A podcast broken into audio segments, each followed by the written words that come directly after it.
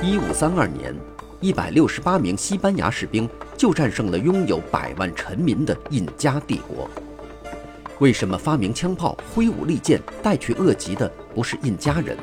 为什么世界上不同大陆的人类社会发展速度存在巨大差异？请收听浓缩一万三千年人类历史的普利策奖作品《枪炮、病菌与钢铁》。从自然地理和生态资源的独特角度解答人类文明滥觞的疑惑。各位好，欢迎收听这一期的《给小白白的有声书》，继续为您讲述普利策奖作品《枪炮、病菌与钢铁》第十二章“蓝图和借用字母”的第一部分：最古老的书写系统——苏美尔文字。十九世纪的作家往往把历史看作是从野蛮走向文明的进程。这一转变的主要标志包括农业的发展、冶金、复杂的技术、集中统一的政府和文字。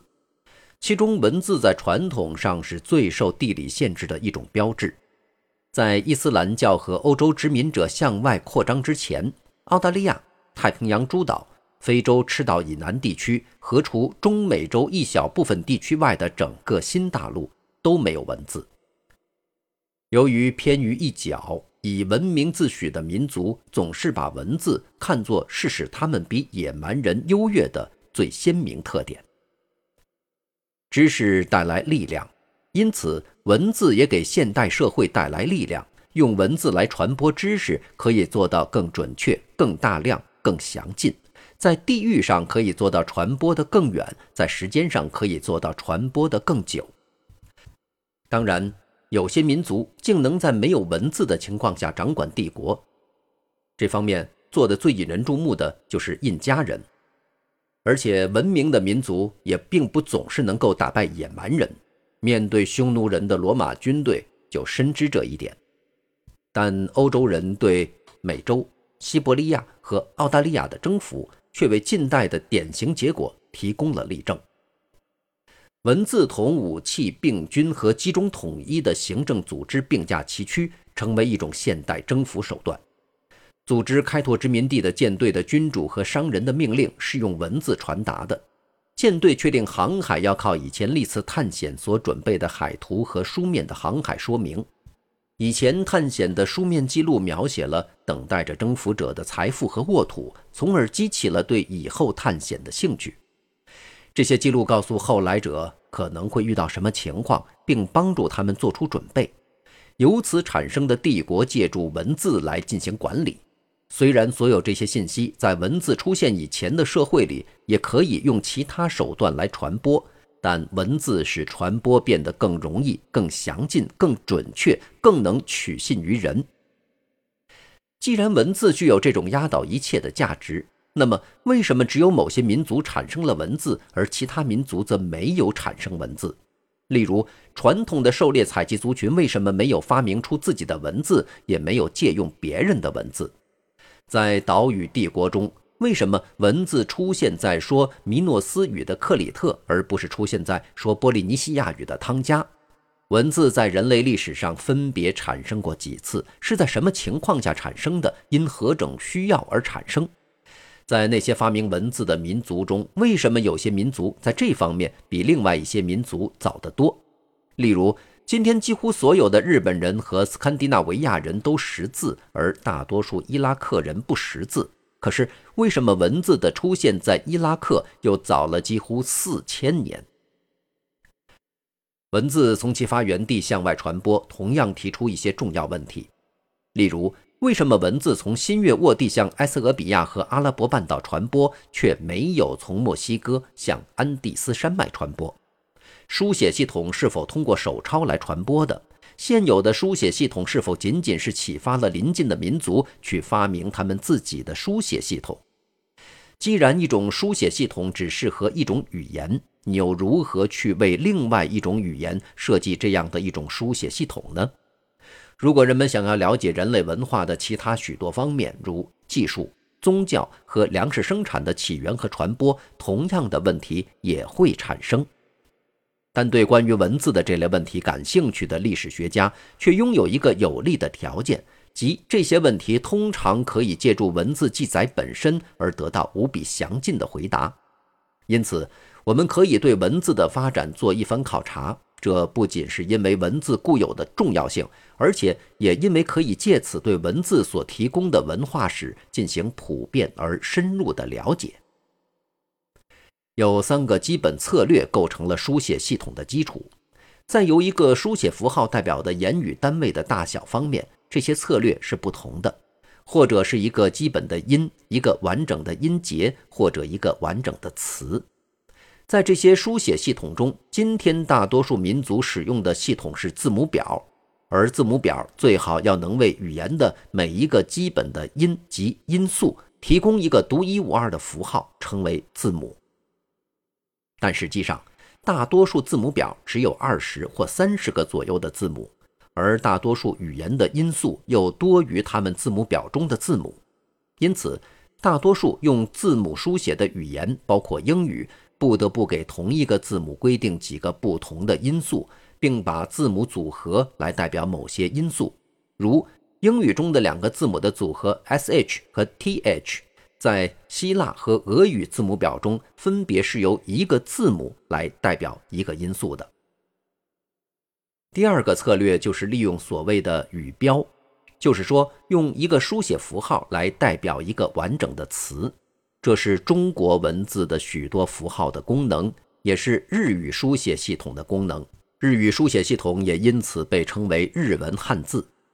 在字母文字传播以前，大量使用语标的书写系统更为普遍，其中包括埃及象形文字、玛雅象形文字和苏美尔楔形文字。第三个策略是大部分人所最不熟悉的，也就是用一个符号代表一个音节。其实，大多数这样的书写系统称为音节文字，就是用不同的符号代表一个辅音和后面的一个元音所构成的音节，如英语中 “family” 这个词的音节，并采用各种不同的办法，以便借助这些符号来书写其他类型的音节。音节文字在古代非常普通，如迈锡尼时代希腊的贝塔型线形文字。有些音节文字直到今天仍有人使用，其中最重要的就是日本人用于电报、银行结账单和盲人读本的假名。之所以把这三个方法称为策略，而不是称为书写系统，是因为现行的书写系统没有一个是只有一种策略的。汉语的文字不是完全由语标组成，英语的文字也不全用字母。同所有字母书写系统一样，英语用了许多语标，如数字、百分号、加号、货币单位符号等等。就是说，用了许多任意符号。这些符号代表整个的词，但不是由语音要素构成的。由音节组成的 B 类线性文字有许多语标。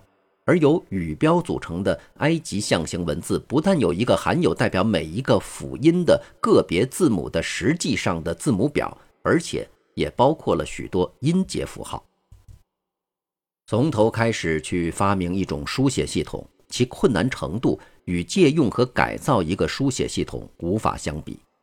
最早的抄写员必须拟定一些在我们今天看来是理所当然的基本原则。例如，他们必须想办法把一连串的声音分解成一些言语单位，而不管这些单位被看作是词、音节或音素。他们必须通过我们说话时的音量、音高、语速、强调、词语组合和个人发音习惯等所有正常变化中去学习辨认相同的音或言语单位。他们必须决定，书写系统应该不去理会所有这些变化。然后，他们还必须设计出用符号来代表语音的方法。不知怎么的，在前面没有显示最后结果的样板来作为指导的情况下，这些最早的抄写员竟解决了所有问题。这个任务显然非常困难。历史上只有几次是人们完全靠自己发明出书写系统的。两个无可争辩的独立发明文字的例子是稍早于公元前三千年美索不达米亚的苏美尔人和公元前六百年的墨西哥印第安人。公元前三千年的埃及文字和不迟于公元前一千三百年的中国文字，可能也是独立出现的。从那以后，所有其他民族可能是通过借用和改造其他文字，或至少受到现有书写系统的启发而发明了自己的文字。我们研究的最详尽的独立发明的文字是历史上最古老的书写系统——苏美尔楔形文字。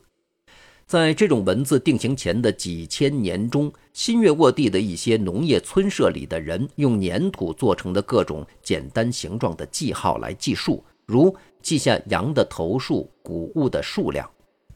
在公元前三千年前的最后几百年中，记账技术、格式和符号的发展迅速导致了第一个书写系统。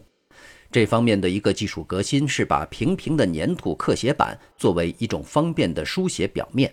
开始时是用尖器在粘土上刻画，后来这种尖器逐步让位于用芦苇杆做的尖笔，因为这种笔能够在粘土板上画出整齐美观的记号。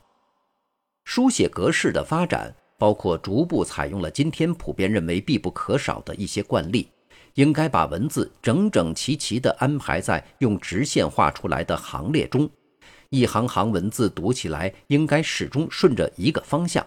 以及在粘土板上逐行阅读，应该是由上而下，而不是相反。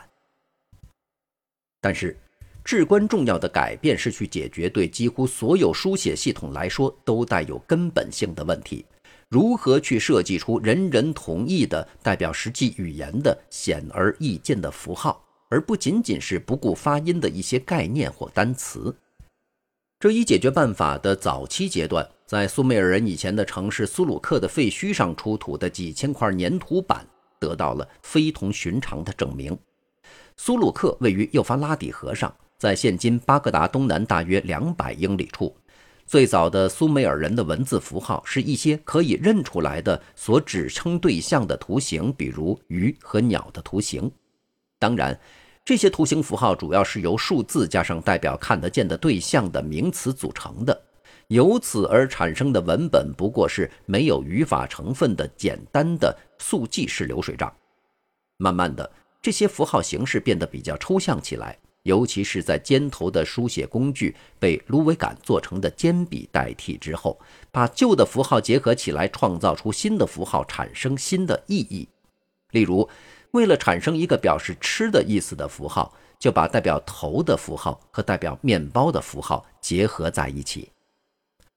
最早的苏美尔文字是由不表音的语标构成的，就是说，它不是以苏美尔语言的特有发音为基础，它可以用完全不同的发音来表示任何其他语言中同一个意思。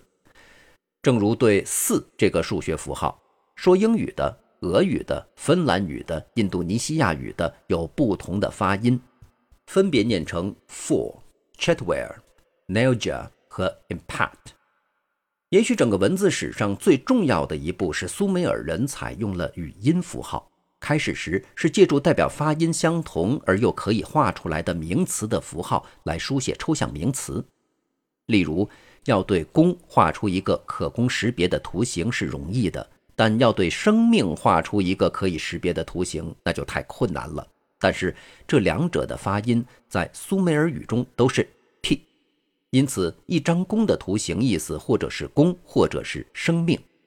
解决由此而产生的歧义是加上一个叫做意符的无声符号，以表示拟意中的对象所属的名词类别。语言学家把这种决定性的创新称之为画谜原则，也是今天构成双关语的基础。苏美尔人一旦偶然发现了这个语音原则，就着手把它不仅仅用来书写抽象名词，而且还用在其他许多方面。他们把它用来书写语法词尾的音节或者是字母，例如要给英语中的常见音节 “sh”。画出一幅图来，那可是非常的不容易。但是，我们却能够为同音的动词避开审画出一幅示意图来。用语音来表达的符号也被用来拼写较长的词，成为一系列的画面。每一个画面描述一个音节的发音。这就好像一个说英语的人在写 believe 这个词时，先画一只蜜蜂 bee，在后面。画一片树叶 leaf 一样。语音符号也使造字的人能够用相同的图形符号来代表一组相关的词。但是要解决歧义问题，就得加上一个语音表达符，如 “two” 二，each 每个，pig 山峰等等作为选择符号。因此，苏美尔文字最后成了三种符号的一种复杂的组合。语标只称一个完整的词或名字，语音符号实际上被用来拼写音节、字母、语法成分或部分的词和一符。它不发音，只用来解决歧义问题。尽管如此，苏美尔文字中的语言符号还远远没有达到一种完备的音节表或字母表的标准。苏美尔语中的有些音节没有任何书写符号，同一个符号可能有不同的发音，同一个符号可能有各种不同的读法，可以读作一个词、一个音节或一个字母。好，感谢您收听这一期的节目。在下期节目当中，继续为您讲述本章的第二部分——文字传播的第一种形式——蓝图原则。这里是给小白白的有声书，下期节目我们再见。